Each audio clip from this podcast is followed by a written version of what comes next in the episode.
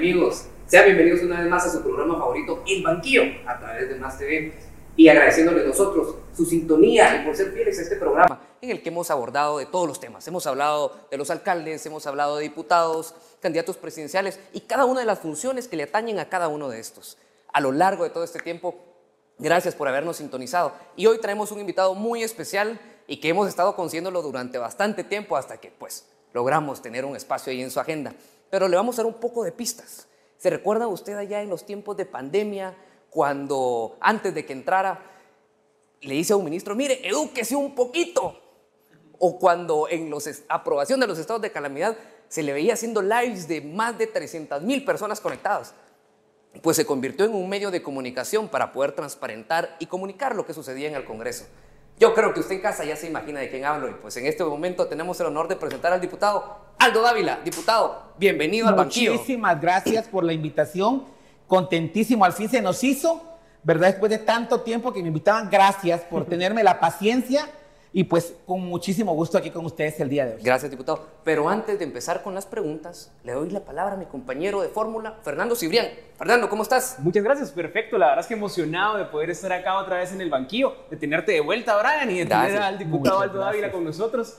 Así que bueno, comenzamos. Lo conocemos por sus lives, los conocemos por su, eh, um, por su propuesta también en la, en la protesta, lo conocemos por gente positiva. Pero yo quisiera saber, ¿quién es Aldo Dávila en sus palabras?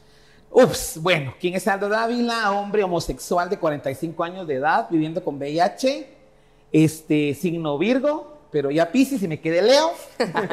este, ¿qué te digo? Eh, hermano mayor de tres, eh, huérfano de padre a partir de los 14, este, de profesión maestro. Eh, te digo, he, estudiado, sacado algunos cursos de trabajo social que por ahí va mi rollo. Este, pues mira, complejo describirse a uno mismo muchas veces, ¿no? este, defensor de derechos humanos, manifestante de calle, este, expreso lo que pienso como lo siento y me viene del norte si no les gusta.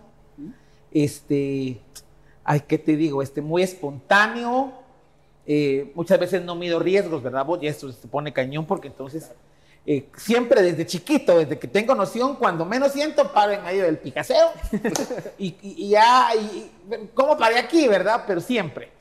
¿verdad vos? Pero eh, Aldo Dávila ama intensamente, lucha intensamente, creo en Dios, creo en la empresa, creo que es necesario eh, transparentar ciertas cosas y definitivamente creo en una Guate diferente. En una, Guatemala más próspera, en una Guatemala más, eh, más rica, ¿verdad vos? Ese es Aldo Dávila. Perfecto, muchas gracias. Excelente. Eh, lo hemos conocido en la faceta de diputado Pocas veces se han filtrado un par de ahí de entrevistas, pero cuéntenos un poco más acerca de su niñez. Nos contaba que es zona cinquero. Zona 5, Las Arabias, zona 5, eh, 43 Avenida 20 Calle, este, toda mi infancia. Eh, pues muy alegre, fíjate vos, yo era de ir a borrar barrilete, de jugar base. El patojo molestón. El patojo, sí, sí, era como... Eh, no, bueno, yo siempre le digo a mi mamá, nunca, no era el más brillante de tus hijos, ¿verdad? Somos tres, pero nunca te perdí un año, ¿va? O sea, ay, rondaban los 60, 70, o sea, no era, ay, la lumbrera de la, de la clase, no, jamás, ¿verdad? Pero nunca perdí un año, eh, amiguero, muy amiguero, tal vez por ser diverso, más amigas mujeres que hombres, ¿verdad? Afeminadísimo, más que ahora, imagínate, que es decir, pues que era una mariposa, ¿no? Este, eh, amiguero, eh, pues un, chavito normal, ¿verdad? Este, pues peleando siempre con algunas estigmas, ¿no? Por mi orientación, se me notaba mucho que era diverso, ¿no? Entonces, eh, los ataques de, vecinos, de repente de amigos, de maestros, pero no dejé que me afectaran más allá de lo que me tenían que afectar. ¿Verdad? O sea, te digo una infancia feliz. Ok. Este, había cosas que no jugaba, ¿verdad? O sea, por obvias razones. Trompos, cinco, todo lo que era de meterme al lodo, pasaba. Pero sí, iba a abrir la boca a ver cómo jugaban, pero había cosas que no eran. Ah, ok. Este, eso, mi padre muere a los 14 años, me toca que asumir como algunos roles, ¿no? Como ser el, era el más grande, ¿no? Mi hermana tenía 8, mi hermana tenía, wow, 2, cuando mi padre se muere. Pero una infancia normal, una infancia buena. Buenísimo, buenísimo. Bueno, y bueno, lo hemos visto en fotos con su mamá, tiene una relación bastante cercana. ¿Nos podría contar un poco acerca de eso? Claro que sí. Familiar? Mira, no es madre, es amiga es cómplice, es, a la gran mi madre lo es todo para mí. Es el ejemplo de vida de ella, ¿no? Eh, una mujer trabajadora, este, que siempre nos puso a nosotros tres por encima de cualquier cosa. Eh, cuando fallece mi padre, pues la relación ya se hace mejor con mi madre, ¿no? Ya era muy buena, pero se vuelve mucho mejor. Y este, que, que me apoya, que cree en mí, que pide por mí todos los días. Eh, desde la pandemia vive conmigo, ¿verdad? Porque pues este, ya sabíamos que la señora era medio callejerita. Entonces, cuando pasa lo de la pandemia, hablo con mis hermanos y les digo, miren, aquí en zona 1 no tiene que, que voy a ir a la meta, que voy a ir al mercado, que voy a ir aquí. No, ahí se quedó encerrada para la pandemia conmigo. precisamente ese fin de semana estaba en mi casa y le digo, mira, hablamos los tres, te vas a quedar mejor aquí por tu seguridad, ¿no? Pero de caballo, ¿no? O sea, no fue, como, no fue como una mejor idea.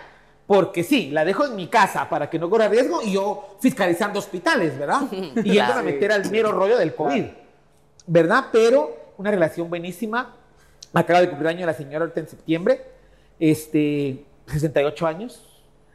Es, es mi, mi, ejemplo de vida, de lucha, de esfuerzo, de amor, ¿verdad vos? este, y la que siempre ha estado ahí de soporte para nosotros, bueno, ya no solo para nosotros tres, para como hermanos, ¿no? que de las parejas también, ¿verdad? La, la, abuela, la madre, la amiga, ¿verdad? Eh, sí, mi madre lo es todo para mí. Interesante. Interesante, diputado. Yo veía una foto, eh, era una conferencia, mejor dicho, donde estaba su mamá apoyándolo con lo de la eh, gente positiva. Entonces se, ha visto que ha estado todo el tiempo ahí. Sí. Sin embargo, ¿cómo fue ya ese proceso donde le dice, madre, quiero ser político? ¿Cómo fue su interés por la política Mira, y eso ahí? Buena pregunta, gracias. Fíjate vos que somos, eh, no tenemos más que nosotros cuatro como familia. Uh -huh. Cuando te digo cuatro, pues los núcleos, ¿no? Claro. Mamá y tres hermanos. No había más. No hay abuelos, no hay tíos, no hay primos, nada. O sea, estábamos los cuatro para los cuatro. O sea, no había con quién irte a quejarse, no tenías que comer un día, ¿no? Claro. O quién te ayudara a hacer deberes, no, no sé, éramos los cuatro, nada más. Entonces, tenemos una comunicación muy fluida. Y este, cuando me invitan a participar, yo soy mucho de, de cuando hay cosas que contar, eh, soy, soy dramático, soy payaso, si querés, entonces eh, mínimo un almuercito el sábado, tengo que contarlo. Entonces ya sudamos frío todos, ¿verdad? Mi, mi Gaby trabaja igual, mi hermano también. Entonces cuando alguien dice almuercito o cenita o algo, es que algo hay que contar, ¿no? Pues hice un, un almuerzo el domingo y le digo, miren, muchos fíjense que me están invitando a participar en política. No es mi rollo, ¿verdad? No es mi rollo, pero pues quiero... ¿Qué piensan ustedes, no? Entonces me dice mi, mi mamá, pues si vos querés, ¿no? si vos querés, hijo. Y le digo yo, es que no sé, porque es exponerlos más, ¿no? Es sacarlos a hacer, no sé, exhibirlos. Y pues cuando salí del closet con mi orientación sexual, los saqué a ellos también, ¿no? O sea, eh, mi madre estuvo con, ha estado conmigo siempre, como vos lo mencionás. Entonces yo salí a pelear derechos gay y salió mi mamá a pelear derechos gay y salió mi hermana a pelear derechos gay y salió mi hermano a pelear derechos gay. Y ahora que estoy en la política, es igual es la que está todo el tiempo en el álbum con él es mi madre, ¿no? Uh -huh. ¿Verdad? O sea, por ejemplo, es, hay manifestaciones o algo y ella está como, ¿estás bien? ¿Dónde estás? Eh, eso no es vida para una madre, pero al final de cuentas entiende que es mi rollo, ¿no? Claro. Entonces cuando les digo, miren, me tiro o no me tiro, y me dice mi mamá, pues dale, dale. Si vos querés, dale. Y mis hermanos, eh, pues aquí estamos y si vos querés entrar, entramos todos. ¿Verdad? Y pues es como entro a la política. Este, y pues con el apoyo de ellos siempre. O sea, yo tengo la claridad que no estuviera donde estoy si no fuera por mi madre y por mis hermanos. Buenísimo, interesante. Sí. Sí. No, y es que antes de su candidatura nos conocíamos por gente positiva, por las protestas del 2015, luego 2017. Y justamente le quería preguntar, ¿qué lecciones le deja a usted gente positiva? wow, gente positiva para mí lo es todo. Uh -huh. Yo respiro gente positiva, como gente positiva, duermo gente positiva. Y si nos puede explicar un poquito de qué es gente positiva. Claro que sí, bueno, Gente Positiva es una ONG que nace el 14 de enero, uy, 14 de enero de 2000, el año 2000. Okay. Eh, es una organización que nace por la necesidad de juntarnos personas que vivimos con el síndrome de inmunodeficiencia adquirida SIDA. Uh -huh. Y ya habían organizaciones que trabajaban prevención, pero no había ninguna que trabajara defensa de derechos humanos. Okay. Entonces surge gente positiva en Oasis, ¿no? En grupitos de autoapoyo y demás, pero con personería jurídica nace el 14 de, de enero 2000, del año 2000. Okay. Entonces, eh, pues era eso, gente positiva era eso, era un refugio era quien peleaba por tus derechos como persona con VIH. Y pues no podíamos hablar de, de VIH sin hablar de diversidad sexual. Porque la pandemia está focalizada en mujeres trans, en hombres gays y en trabajadoras sexuales. Entonces no podías hablar, del tema de SIDA sin hablar de diversidad. Entonces, eh, pues eh, soy socio fundador en el año 2000, tenía como 20, 20, 21 años. Y no me imaginé nunca que yo iba a llegar a trabajar a gente positiva después, porque yo trabajaba en otra organización. El año 2008 me llego a gente positiva como educador, luego como coordinador de monitoreo y en el año 2010 asumo como director ejecutivo de gente positiva. ¿Verdad? Y pues eh, a pelear los derechos, a ver si, si había medicamentos, si hay retrovirales, atención integral, que es por lo que tanto peleamos. Gente positiva, orgullosamente, es la que apoya a redactar la, la iniciativa, la ley 27-2000. Eso es muy importante porque es la ley 27 del año 2000, la ley de SIDA en Guatemala, donde es prohibido discriminar, hacer público el diagnóstico y demás, ¿no? Entonces, eh, una organización que a mí me, fue, mi, fue mi, mi, mi palestra y, y, y, yo te digo, soy gente positiva.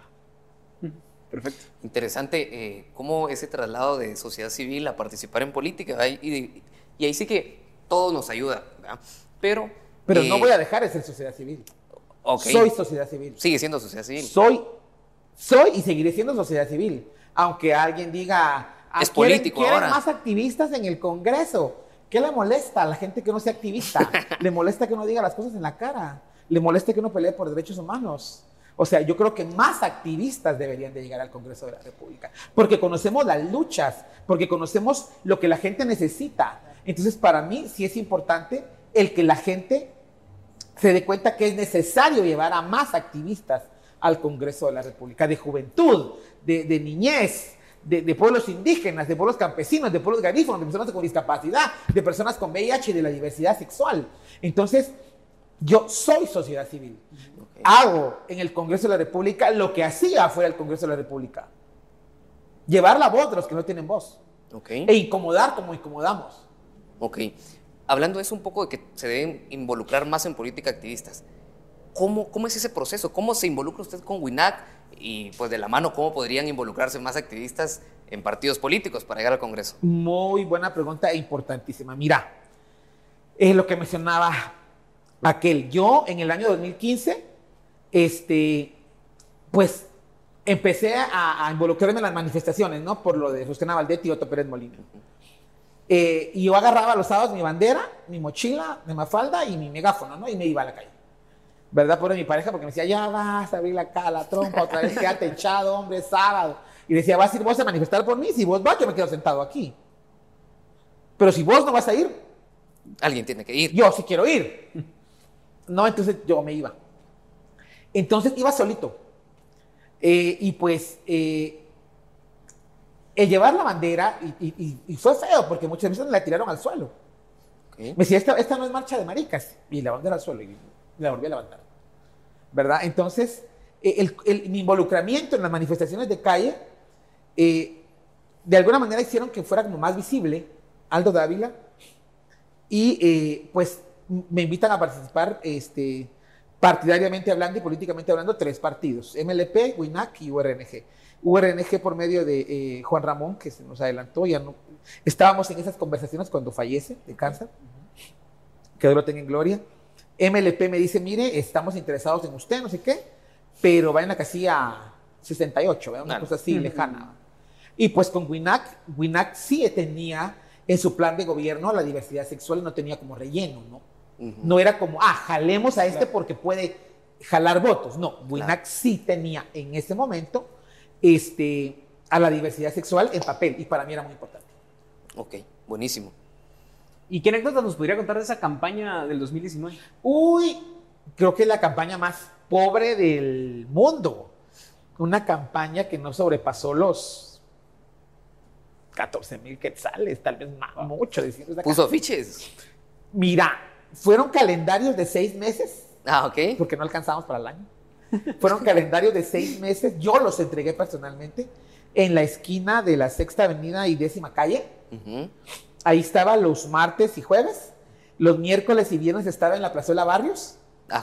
Donde baja la gente del Transmetro. Y sábados y domingos estábamos en los mercados y colonias. Ok.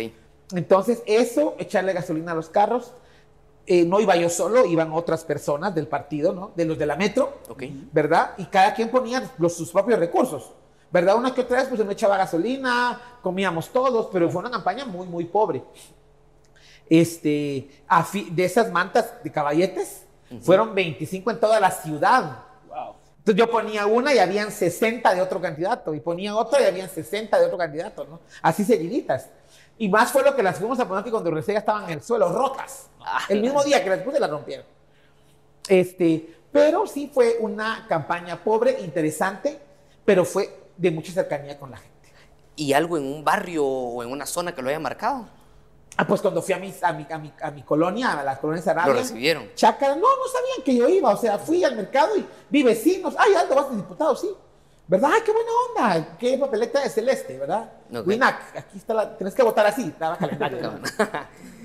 Entonces, sí, muy interesante. Este, los jóvenes tienen este, que involucrarse, eh, los activistas tienen que involucrarse, pero aquí tendríamos que reclamar a los partidos políticos el involucramiento Mm. de más sociedad civil, conocida por sus luchas y no por el recurso económico que puedan hacer, que en este caso en Winac no se paga por, por una curul. ¿no? O sea, decía la doctora Rigoberta Menchú en, su, en el día de la proclamación, las casillas aquí en Winac son de dignidad. Y eso no lo voy a olvidar nunca. ¿no? Entonces, para mí es, es que los partidos volteen a ver a la, a la sociedad civil y a los activistas sociales. Y a los jóvenes. Y eso es algo de Y lo a que los tenemos. jóvenes, y a los jóvenes, y a los jóvenes. Y eso es algo que tenemos que hablar, pero después Claro. del corte. Así que Claro usted en sí. casa no se vaya, porque seguramente está intrigado por muchas cosas más de las cuales ha sido objeto en esta legislatura el diputado Aldo Dávila. Así que volvemos pronto. No se vaya.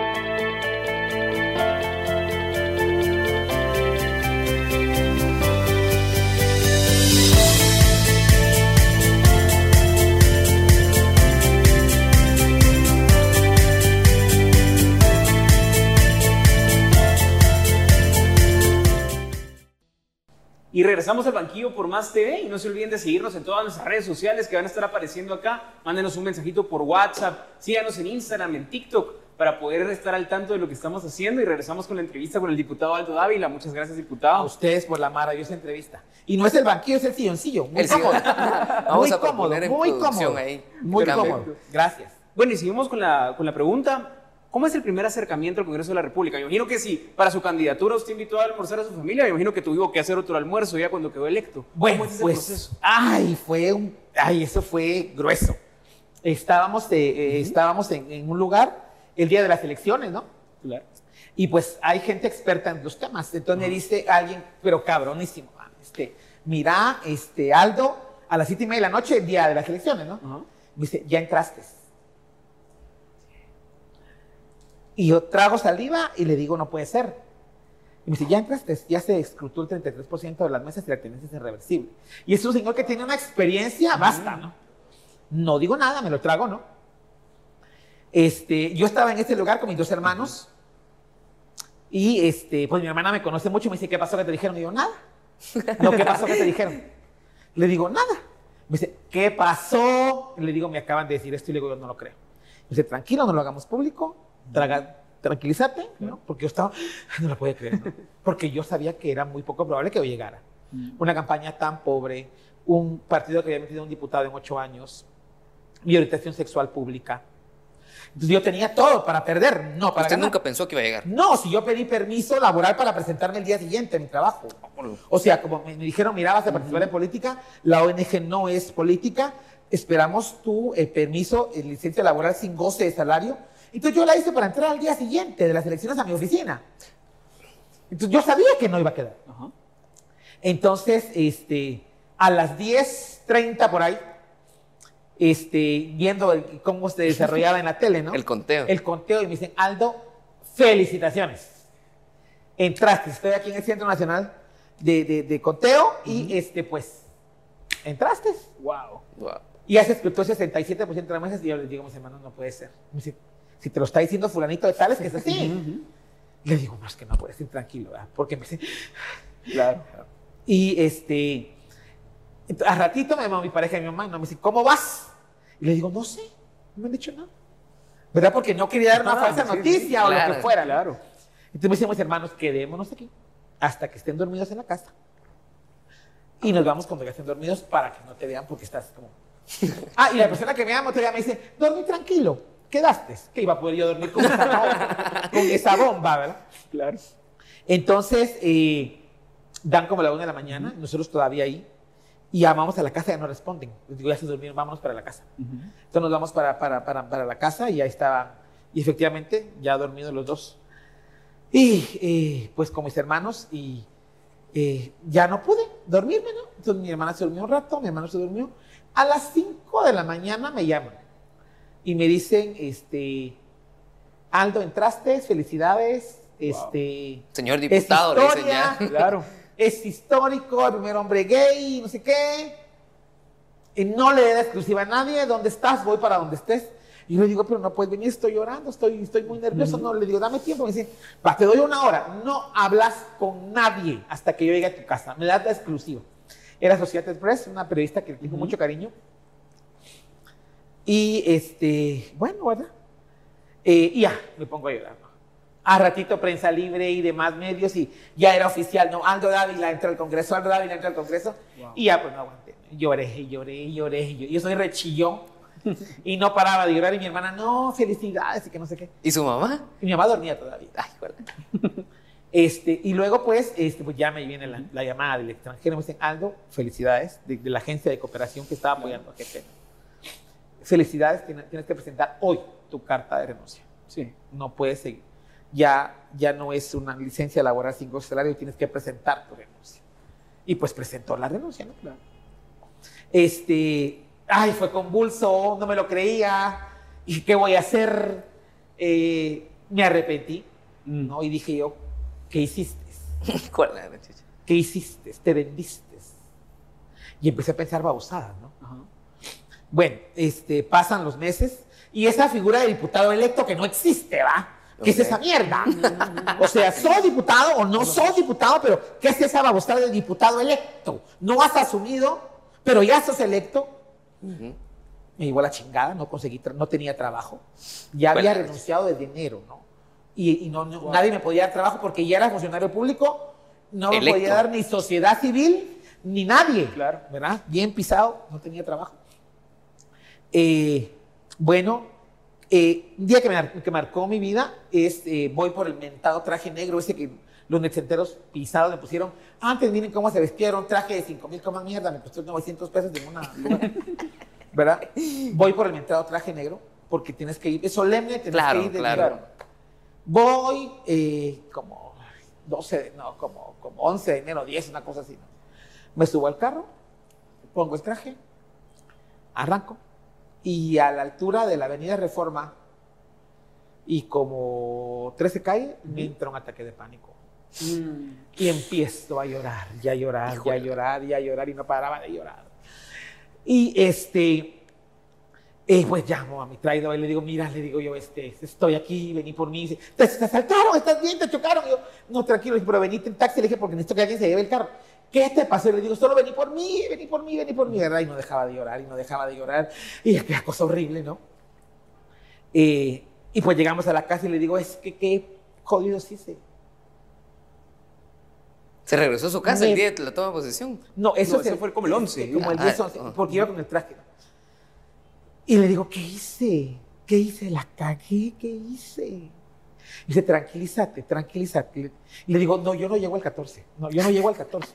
No, hay, hay una casilla 2 que asuma alguien más. Yo no puedo, es que no voy a poder. Es que, es que, es que me pasé en mí. Es que la gente confío en vos, Aldo. Claro. La- no puedes decepcionar a la gente. Entonces, me- entonces ya, pues ya reunión familiar, ¿no?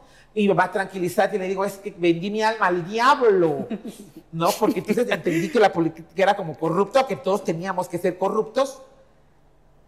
Y este, pues me dicen, entonces me dicen, mira, entrale tres, cuatro meses. No te sentís cómodo, zafate. Claro. Pero si decís que no, que no, que, que- que te vas. Y hay una casilla dos, ¿verdad? De tu partido, ¿no? Ah, con esa condición fui, ¿no? El día, eh, ese, 14, ese 14 de enero, veía el Congreso de la República tan grande, Mm. Lleno de gente. me sentía adentro de una ballena. Pero estaba tranquilo porque Gaby estaba en el palco, ¿no? Entonces no me sentía tan solo del todo.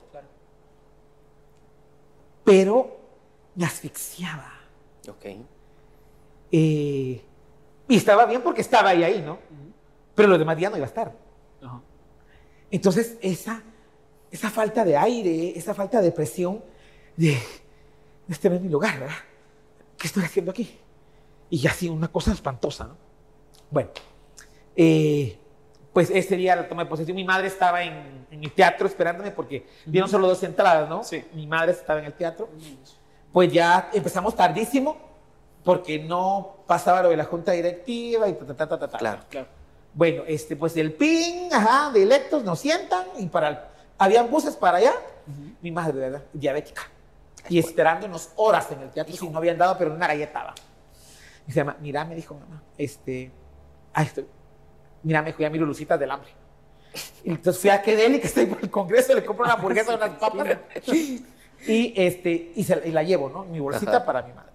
Entonces, cuando llego al teatro, habían todos los sugieres y personal del de teatro. ¿va? Y yo le digo, mire, fíjese que estoy buscando tal número. Y le digo, necesito llegar. No, usted no puede, usted no puede estar aquí.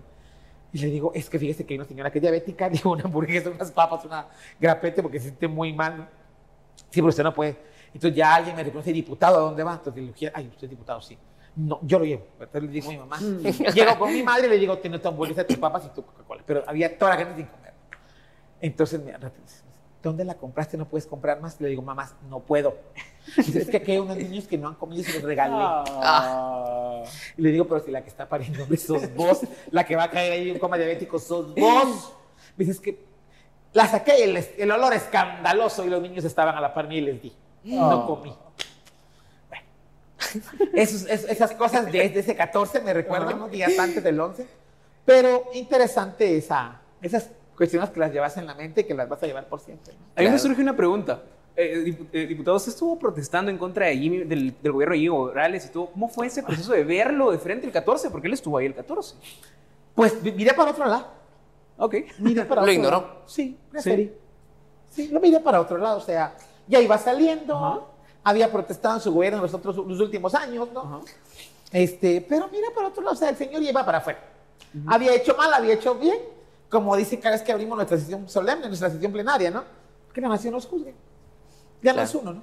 No, y, y digamos, eh, se, enfren- se han enfrentado dos presidentes, uno desde la calle y otro desde el Congreso. ¿Cuál, le parece, eh, ¿Cuál es su postura de cada uno? Bueno, a tres, porque también con lo de Otto Pérez Ah, con lo de Otto, manifestando en la claro, calle, claro. ¿no? Este, mira, diferente dinámica, pero igual protesta, ¿no? Y respecto a ellos como funcionarios o personas. Mira, eh, para mí, lo de Jimmy fue sacar a la CICIG, para mí fue jodido, ¿no? O sea, no debió irse nunca a la CICIG, pero se fue. Pero el gobierno que tenemos hoy, dirigido por Alejandro Yamatei, es mucho peor. Mucho peor. Es. Creímos que no iba a haber nada peor y sí se podía. A mi criterio personal.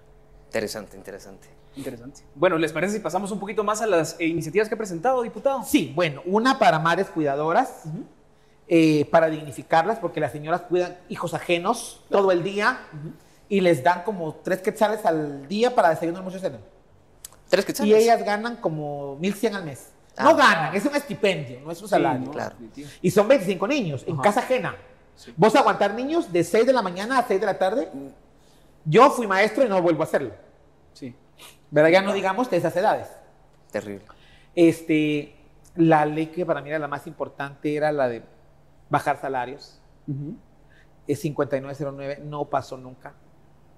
Eh, y era este. ¿Nos puede contar un poco más de esa ley, sí, por favor? Bueno, bajar salarios a todo mundo.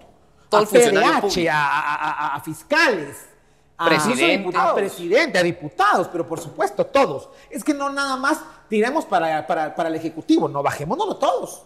Claro, todos. Me odiaron. Muchos diputados me llegaron a reclamar día que qué puta me estaba pasando.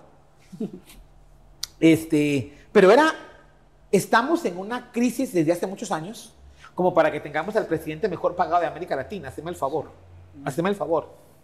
Entonces era a PDH, a, magistrados, a los ministros, a viceministros. Y lo otro era esas cochinas dietas, que entonces, si no miremos lo que gana el ministro de Energía y Minas, que tendría que ganar 42 mil lo que gana, pero él recibe 10 mil de dietas aquí, 10 mil de dietas allá, 20 mil, y el señor para ganando 101 mil quetzales al mes. Se ha hecho otro salarito, dice usted. Otro, mano, 101 mil pesos al mes, haceme el favor, de dietas aquí, de dietas allá, y, y, otros ministros que están igual. Entonces, nunca fue siquiera, nunca se fue siquiera a comisiones, ¿no? Este, pero sí, era bajemos el salario todos. Otra que pusimos para eh, regular eh, eh, harinas, combustibles, aceites. Ok pollo tampoco. De las que yo he puesto, ninguna. Ninguna. Ninguna pasada. Ninguna. ni siquiera se ha mandado a comisión. Es que no. Como recuerda que jefe de bloque está marcado por el oficialismo. Entonces, cuesta que las iniciativas de la oposición lleguen, ¿no? Si no, miren, estas que se discuten en estos días, la 5141, la, la otra no me acuerdo cuál es. Esta es para las municipalidades. Esto va a ser un quitar candados, ¿no? O sea, antes tenían un límite de gasto de 90 mil quetzales, se lo van a tener por 500 mil y van a poder contratar a dedo. ¿Me entendés? Esto es muy serio. Y la otra de crear un macroministerio que va a tener al INAP, al Ministerio de Energía y Minas, al Ministerio de Ambiente y al CONAP. va, a va a estar por encima de ellos. Y yo siempre lo he dicho, no estoy en contra de la empresa, no estoy, o sea, yo no me hago mis zapatos, yo no me hago mis pastillas, ¿no? Pero no puede ser que recibamos el 1% por la cuestión minera. No puede ser.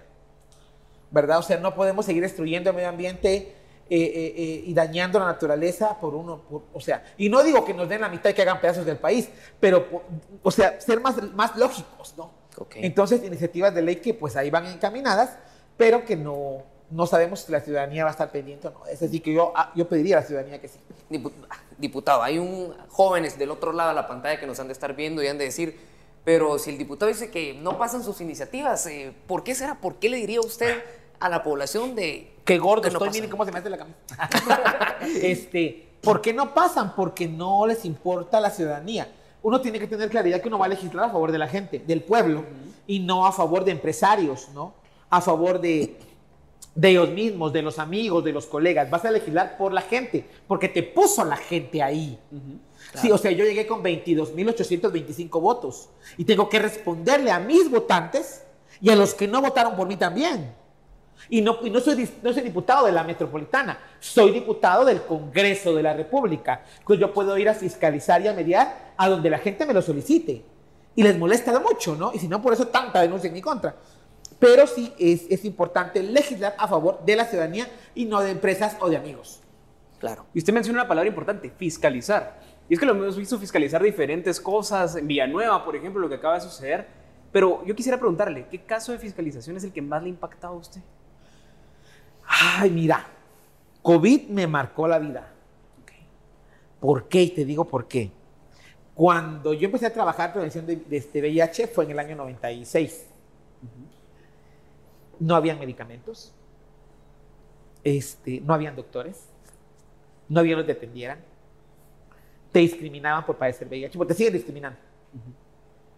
Entonces yo me regresé a COVID, el, COVID me regresó al VIH, donde no había atención, no había medicinas, la incertidumbre maldita. Entonces me impactó mucho cuando iba al Hospital de Parque de la Industria y que hubo gente muy buena, la doctora Dani Hernández, eh, eh, mis respetos para ella porque empezó desde cero, en un hospital que era un salón un saludo por si nos está viendo. Un saludo para Dania y a todo su equipo. Okay. A todo su equipo, desde el que la limpieza hasta el doctor, ella que era la directora, empezó de cero. Es que era un salón sin nada. ¿Verdad? Y luego no le pagaban ni al personal. Wow. Eso me impactó, pero he visto muchas cosas. He visto las escuelas destruidas, las carreteras hechas mierda.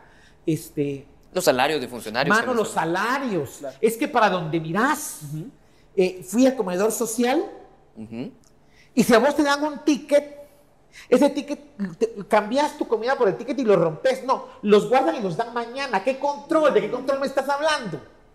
¿Verdad? La, agricultura familiar no, o sea, para donde miras y es frustrante, da cólera, enoja y por eso es que, o sea, fiscalizo porque creo que es necesario evidenciar las falencias del, del gobierno. O sea, yo no tengo en contra nada de los ministros, yo no los conozco, o sea, los conozco hasta ahora. Que digan, es que este me lleva corta. Señora, no la conozco. Eh, pero hay que evidenciar, porque el bloque oficial no va a fiscalizar a sus, a sus ministros. A los ministros los puso Alejandro Yamatei. Entonces, su mismo bloque oficial no los va a fiscalizar. Tienes que hacerlo vos como oposición. Entonces, para mí sí es muy importante el fiscalizar. Perfecto. Y bueno, hay más preguntas por hacer porque hay mucho que conocer todavía sobre el diputado Aldo Dávila y su función como diputado al Congreso de la República. Así que vamos a un corte comercial y no se despegue. Regresamos en el banquillo por Más TV.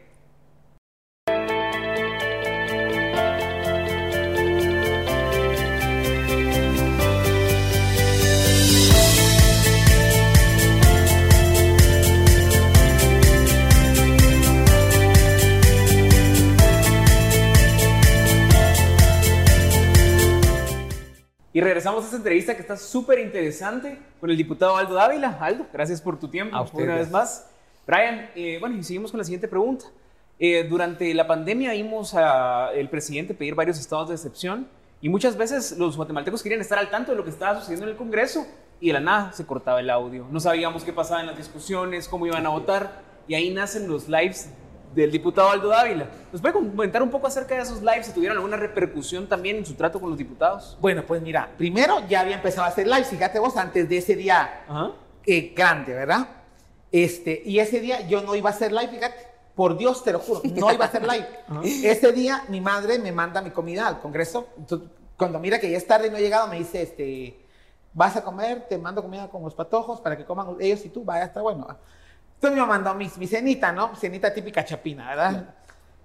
Y me la llevaron. Y diputados pues ya me decían, Aldo, hace un live, Aldo, hace un live. Y yo, ahorita voy, voy a comer. Aldo, hace un live, Aldo, hace un live. Y yo, yo no quería. Ok. Quería comer, dije llevar, porque había hecho uno que había llegado a 50 mil la semana anterior.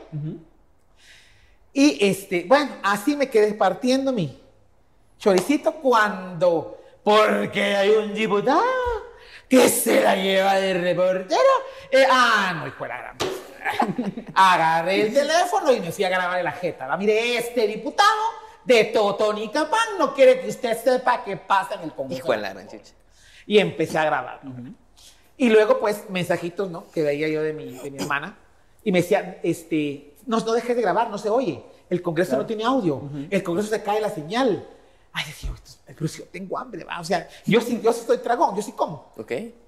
Entonces, eh, yo decía, no, cuando en eso me ponen, no dejé de transmitir, tenés 60 mil. Yo decía, no, aquí algo está pasando. Esto no puede ser. ¿Verdad?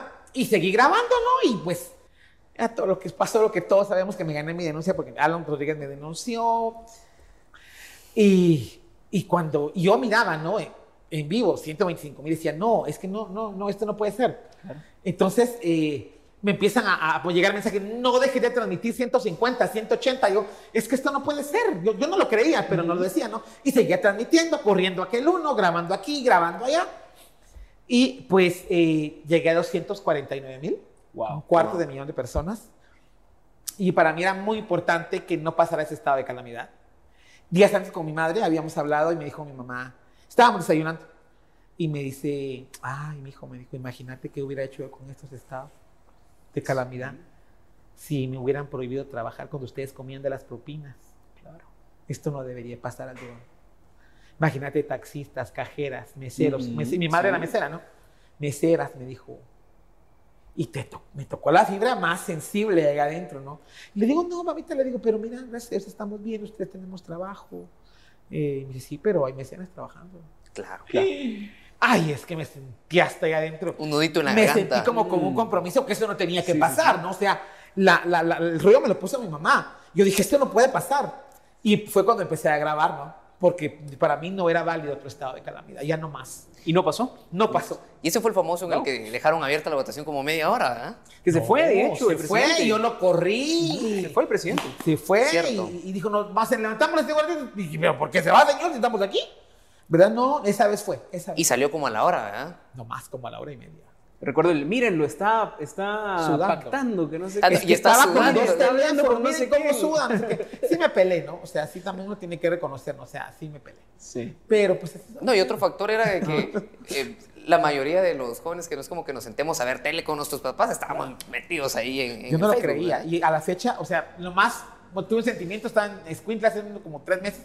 Y estaba yo. Y llega una muchacha y me dice, diputado, por usted me casé. No me diga. Y yo, ¿qué pasó? ¿qué pasó? Lo conoció en el live. Y me dice, no. Por el, Si pasaba el estado de calamidad, ella no se casaba, ya tenía todo pagado. y si el estado de calamidad no pasaba, ella se podía casar. Y como no pasaba el estado de calamidad, se pudo casar. Ah, Muy interesante. Pero no lo invitó. No sabía, yo ni la conocía. Ay, bueno. Lástima, pero. Diputado, hace unos días usted mencionaba ahí de que el presidente Alejandro de Matei lo había denunciado. ¿Qué nos puede contar al respecto? Bueno, pues recibí este sábado, que pasó hace, hace ocho, este, dos, de, seis denuncias, una por Alejandro Yamatei y cinco de sus ministros. A modo ciudadano, ¿verdad? Ambos, separados todos, ¿no? Separados individuales. Este, ministros que por cierto están interpelados, el ministro de Energía y Mina, la ministra de Educación, el ministro de Cultura y Deportes, el ministro de Salud, el porno ministro. Este, ¿Quién es el porno ministro? Él, el Raúl Romero, el que se lee con las patojonas. Ah. Este, eh, entonces, pues pierden, o sea, mira, yo entiendo, o sea, me han denunciado, este, ya tengo 38 denuncias en mi contra, rompí récord. 38 denuncias, espurias políticas e ilegítimas, y es para callar mi voz, es porque soy una voz eh, en el Congreso de la República fuerte, le tienen miedo a mis lives, le tienen miedo a lo que fiscalizo, a lo que evidencio, entonces están tratando de callarme. Por ejemplo, en estos días ya empiezan las audiencias, tu servidor, en vez de estar fiscalizando, mediando y legislando, anda quitándose los pijazos de estos corruptos. ¿Verdad vos? Entonces mi deber debería ser estar en el Congreso, fiscalizando, resolviendo, mediando. No, tengo, ya me llegaron notas que tengo que ir a presentarme a tal juzgado, a tal juzgado, a tal juzgado, para irme quitando los trancazos. Lo que no quieren es dejarme participar políticamente dentro del próximo proceso electoral. Esa calidad la tengo. ¿Te imaginas? Miguelito va a llegar, seguramente va en la casilla 1 del Estado eh, nacional, por vamos. O sea, él asegura que llega. Entonces, ¿te imaginas lo alegre que se podría Miguel Martínez si vaya adentro? Pero antes se conocieron en una citación, ¿verdad? Nos vimos las caras en una citación eh, y que eso, eso hace mi, mi, distanciamiento con Winac, ¿verdad? Eso hace que yo me distancie de Winac. Entonces, no me quieren dejar participar, quieren callar mi voz y no es por presumir, pero llego a, a, a, a o sea, cuando hago lives, hago fiscalizaciones, llego a 150, 250 mil, 300 mil. Hay una que hay, mis TikTok llegan a un millón. Entonces ellos ya no quieren ese desgaste, ¿verdad? Evidenciando, porque algunos, algunos ministros van de candidatos a diputados, algunos ministros van de candidatos a vicepresidente. Entonces el desgaste no lo quieren. Entonces como es callándome, intimidándome, amedrentándome. Lo que no saben, y que se los digo es, no saben de qué estoy hecho no saben de dónde vengo, no saben para dónde voy, ni de lo que soy capaz. Dicho eso, pasamos a la siguiente pregunta. Bueno, y vemos de que hay veces que las denuncias son desestimadas en el MP, pero cuando son contra ciertos actores políticos, avanzan. Es que yo he puesto denuncias y no han avanzado, mano. Y justamente esa es la pregunta. ¿Usted cree que hay alguna persecución selectiva MP? El MP me está persiguiendo, María Consuelo Porras me está persiguiendo, la Sinvisa me está persiguiendo. La integrante de la lista Angel me está persiguiendo, claro que sí. Yo he puesto denuncias y, sustentadas y no avanzan. Pero las que ella me pone, pero los que me ponen todos sí avanzan. Pero ojo, estas denuncias que acabo de recibir, ojo, ya, eso fue el sábado que acabo de decir. Alejandro Yamatei me puso dos más. O sea, tengo tres de Alejandro Yamatei y ya, Francis Stargueta del, del, aeropuerto me metió denuncia, viceministros me pusieron denuncia, ya llegué a 13 denuncias en menos de 8 días. O sea, es callarme, es silenciarme, es, ¿me entendés? Pero ¿quién lo está haciendo? Por favor, todos sabemos cómo está el aeropuerto internacional Aurora. Y les molestó que fuera a evidenciar que es un asco, que es un chiquero, que es inseguro, que asaltan a la gente dentro del aeropuerto. Entonces callemos a Aldo, ¿no? Pero, como te digo, aquí somos pocos y nos conocemos mucho. Bajemos el canasto y hagámonos mierda, pues, con la claridad que yo no sé perder. ¿Y tiene apoyo de otras bancadas, de otros diputados? Hoy precisamente hablaba con, un diputado, eh, hablábamos fuera de cámara con quienes me, me hablo, pues, eh, pues están denunciando a todos los diputados de oposición. Ligia Hernández, Cristian Álvarez, eh, Jairo Flores, Orlando Blanco, Carlos Barreda, todos los de oposición estamos siendo denunciados. Y es vetarnos la participación en la próxima vez. Mis vidas, yo no he decidido si voy a querer participar o no. Yo no lo he decidido aún. O sea, tengo que hacer una evaluación de todo nivel con mi familia y decir, ¿le entro? ¿No le entro? y decir, bueno, estuve 20 años en sociedad civil, 22 años, Estuve cuatro en el... En, te digo, bueno, como ciudadano... Se puede retirar. He cumplido. ¿verdad? No he decidido si quiero seguir, pero antes de que yo lo decida ya están vedando mi derecho a la participación sin que yo lo decida aún. Interesante. Diputado, ¿y cómo sobrelleva esos ataques a su persona? Mira vos. Ay, no sé cómo decírtelo. Me valen verga. ¿Ok? En dos palabras. Pero debe ser Me vale complicado. ¿O su familia? Sí, correcto. Pues mira, Les vale mi también. familia ya está. Mira, mi- mi- vengo de. Mi mamá es activista. Mi mamá fue este. Y del grupo promotor del primer desfile gay en este país. Ok. Mi mamá ha peleado por derechos humanos de trabajadoras sexuales. Mi mamá, eh, entonces, mi madre me dice, pues, cuando me voy, ¿verdad? Vaya con vos, mi hijo, Dios te bendiga, cuidado. da, da, da". Mi mamá sabe de qué estoy hecho. O sea, mis hermanos también son activistas. Entonces, no nos quita el sueño, te digo. Claro. A mí no me quita ni el sueño ni el hambre, man. No puedo permitir eso. Y pues que nos arreglemos legalmente, ¿no? O sea, es persecución, sí, es político, sí, es espurio, sí. Tienen todo a su favor, claro. Tenemos 33 meses sin escoger cortes. Sí. Es otro tema Una integrante de la lista N está en el Ministerio Público. Tienen la CC. O sea, tienen todo a su favor, pero por supuesto. Pero no les tengo miedo. ¿No? Entonces, ya tuve un ataque armado. Tengo 38 denuncias.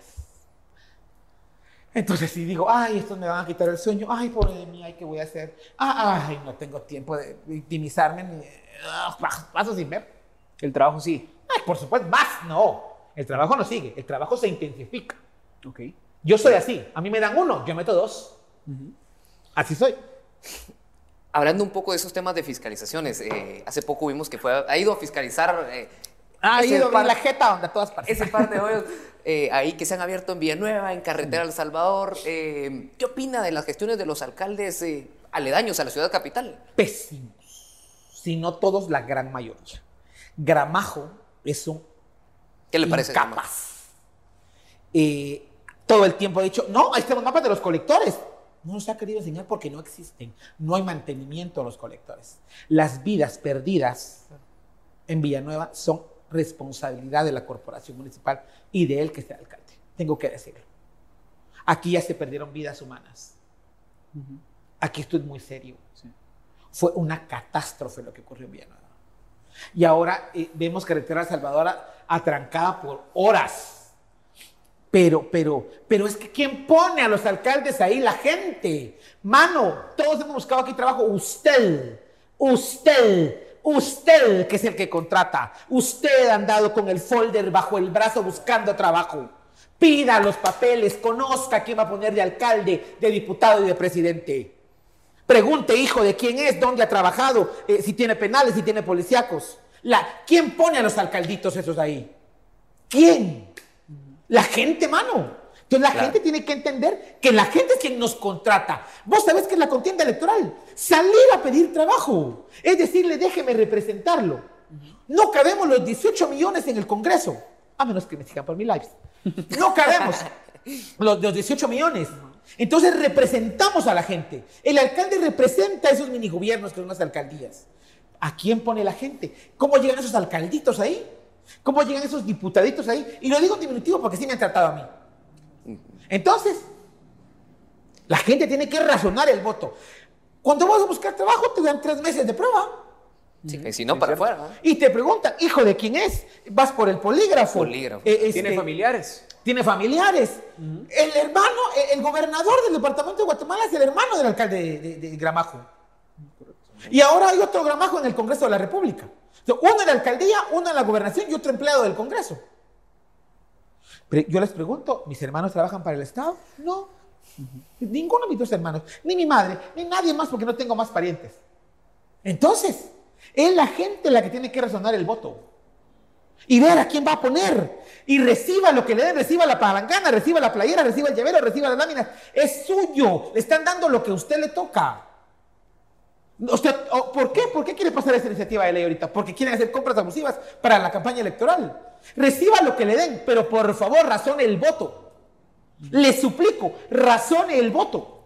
Porque si no, otros cuatro años de una gran comida de mierda, porque la gente no razonó el voto, porque recibió las láminas. Reciba. No le digo, no lo reciba.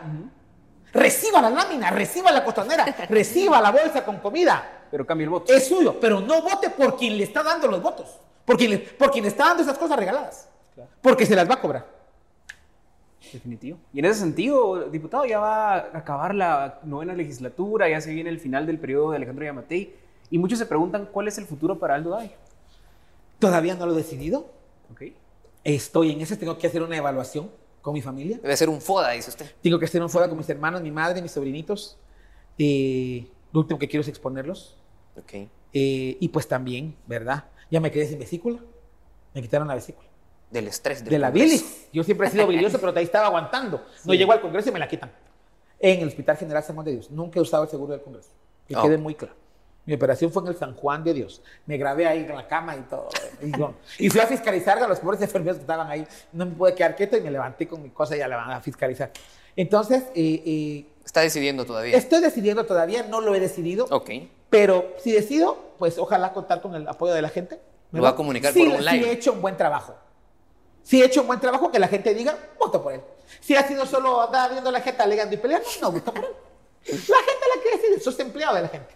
Entonces yo estoy en manos de la gente, decidiré. Aún no lo he decidido y lo diré por live. O sea, lo, lo diré, no lo dudes. Buenísimo, diputado. Y bueno, estamos llegando ya al final. Qué de esta rapidito se entrevista. nos pasó el tiempo de lo alegre. ¿Cómo se ha sentido? Alegre, contento. Buenísimo. una segunda parte, Vamos, va. cuando tenga tiempo. Cuando Se tiene que comprometer hoy planificamos miren. de una vez si quieren, con mucho gusto. Bueno, si los TikToks llegan a 5000 likes, Tenemos segunda Hacemos parte. segunda Ah, parte. perfecto, me y con parece. tequila, como hablamos fuera de Ay, cámara. Tequilazo, ¿verdad? Va, pero ¿Verdad o nada, tequilazo? no me dieron ni nada. pero hacemos mejor un live. Agua pura, agua pura, Va. ¿qué es eso? Quien me Hacemos conoce sabe un que live. hace mal el agua pura. Sí, para, llegamos a los 5000 y hacemos un live. Un ¿no? live. Va, va, va, unos- va, va, parece. Buenísimo. Pero bueno, como usted sabe, cuando estamos a punto de terminar las entrevistas, pues bueno, lo que hacemos es la actividad que nos caracteriza aquí en el banquillo. Pero- y se las va a explicar Fernando. Sí, solo antes, para conocer un poquito más al diputado, teníamos unas preguntas ahí preparadas, porque bueno, ya conocimos su parte política, ahora queremos Bueno, conocerlo sí. un poco como persona. Eh, diputado, ¿su canción favorita? Eh, una de las flans, este. Ay, La Mil y una Noche de flans. Mil y una noche. Y guatemalteca. Este, una una de Ricardo Arjona. Ah, bueno, buenísimo. Sí, sí, sí. sí. ¿Algún personaje que le gustaría conocer? Este. ¿De Guatemala? De Guatemala y del mundo. Bueno, a, a Ricardo Arjona es como wow para mí. Ricardo Arjona, que mire este video y que, Y que viene el 13 de noviembre. Ah, y que nos dé entradas para el banquillo. Sí. Lo voy a ir a ver. Buenísimo. Eh, ¿Película favorita? X-Men. Habla tanto de la tolerancia y de la diversidad sexual. Ah, Acá. interesante. Los X-Men, miren, miren, analicen las películas de los X-Men. ¿Y el lugar favorito turístico de Guatemala? Encanta. Picar. Sí. Cada vez que voy a Petén voy a picar. Va, comida típica favorita. Revolcado. Revolcado. Mi madre lo hace delicioso. Uf. ¿Y algún hobby que tenga? Eh, me encantan las series. Me encanta estar en casa viendo tele. ¿Cuál fue la última que vio? Eh, oh, volví a ver Juego de Tronos, pero el capítulo final me mata. La vi con mi madre, porque la he visto con mi pareja, pero la vi con mi madre. Y le digo, madre, prepárate para el último capítulo porque te vas a querer morir. Libro favorito. Este. Ay, buena, buena, buena, buena. Eh, siendo puta me fue mejor. Ok, Ok, interesante. ¿Y practica algún deporte, algo así? Dormir. Dormir, perfecto. Buenísimo. Bueno, yo creo que con eso estamos y pasamos a la actividad. Sí, ahora sí, la actividad. Le vamos a dar un, un nombre o una palabra y usted dice lo primero que le venga a la mente. Pero si le decimos, por ejemplo, Joe Biden, no nos diga el presidente. Ah, sino claro. Lo que usted considere esa persona. Ok, está bien. ¿Comienzas? Bueno, excelente.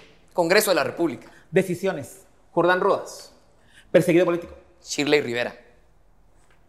Sin comentarios. Alan Rodríguez.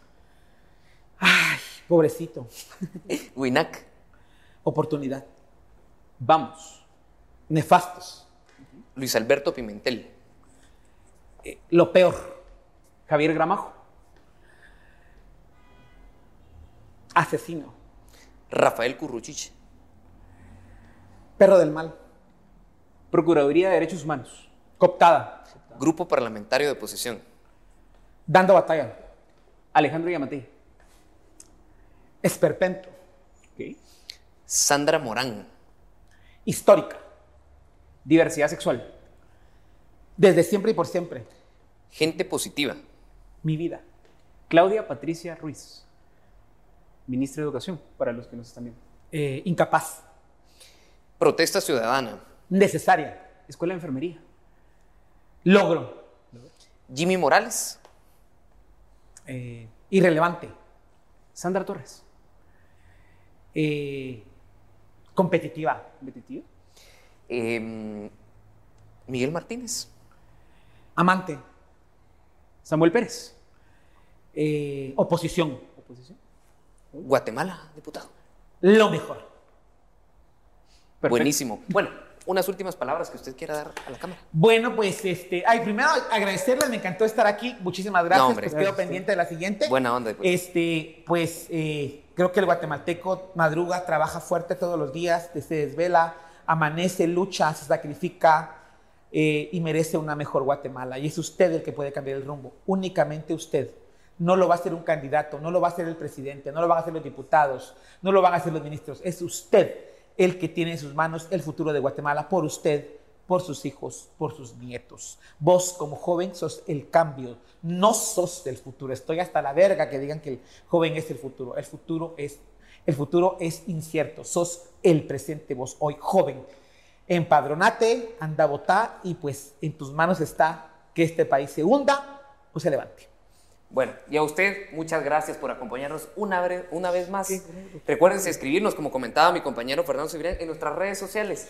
Y los esperamos en un episodio más del Banquillo. Y recuerden que nosotros somos periodistas que comparten con usted, somos el intermediario entre el funcionario público, la persona, figura del país, con usted. Y por lo tanto, pues las opiniones vertidas en este programa son propias de las personas que la emiten. Así que muchas gracias por vernos. Y Fernando, te dejo para que te despidas. No, muchas gracias, diputado, por su tiempo. A la orden, a las ustedes. personas que nos ven. Y nos vemos el siguiente martes. La próxima. Diputado, gracias. Gracias a ustedes, que estén muy bien. Muchas gracias.